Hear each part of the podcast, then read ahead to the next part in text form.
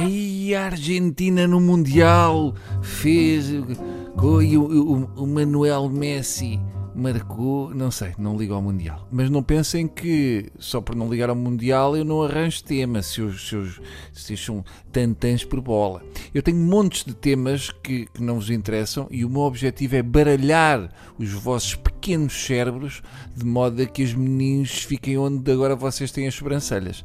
Eu sempre tive o sonho de causar um esgotamento a quem vai a conduzir. Quando era puta, a minha especialidade era já chegámos, falta muito para chegar, já chegámos, estamos a chegar, tenho xixi, vamos, já chegámos, isto ainda no elevador para a garagem. Portanto, estão a ver. Vamos ao tema. Eu adoro ver séries de vida selvagem na televisão. Se me perguntarem, Bruno, preferes canais porno ou animais e vida selvagem? Eu opto pela segunda, se bem que se houvesse uma terceira hipótese era porno e vida selvagem, talvez hesitasse porque eu lembro-me do que a Chicholina fazia com cavalos. Aquilo era, pegava-os ali pelo, enfim, eu sou fã de séries sobre a vida animal desde que ainda estava na barriga da minha mãe. Há duas tartarugas que eu já sigo o trabalho delas desde os tempos do Félix Rodrigues de La Fuente, uma carreira que vai desde El Hombre e la Tierra até às reportagens do National Geographic dos dias de hoje. São manas siamesas. São duas tartarugas a morar num T0 devem ter um beliche na casca.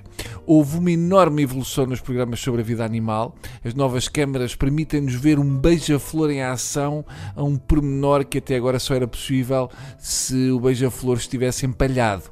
Em termos de espetáculo, eu acho que os pinguins são os animais que menos ficaram a ganhar com a invenção da televisão a cores e depois com as invenções das televisões de alta definição. Ficaram com assim com, com mais com ar de peixe, o que é? Atenção que para mim todos os animais são belos, mas há quem diga que os pandas são os bichos mais giros. Deixem-me revelar aqui um segredo que poucos conhecem.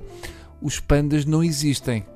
São chineses vestidos de urso. Está bem? Já vejo estas séries há muito tempo e os pandas nunca choram dos olhos e quando se coçam sai esferovite.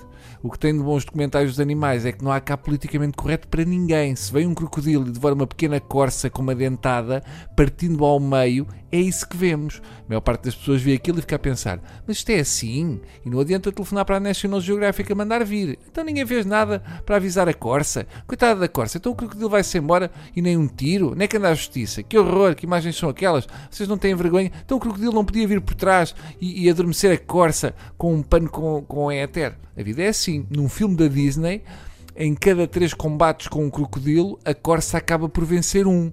Na vida real, os crocodilos comem pipocas de corça enquanto veem o Bambi. Uh, pronto, era isto, está bem? Adeus e lembrem-se que a cada minuto que passa, no mundo inteiro desaparecem duas espécies. Felizmente, uma delas é uma planta e, tirando as carnívoras, eu não sinto gosto pelas outras. Beijos no bicho que há em si, se ele não largar pelo. Adeus.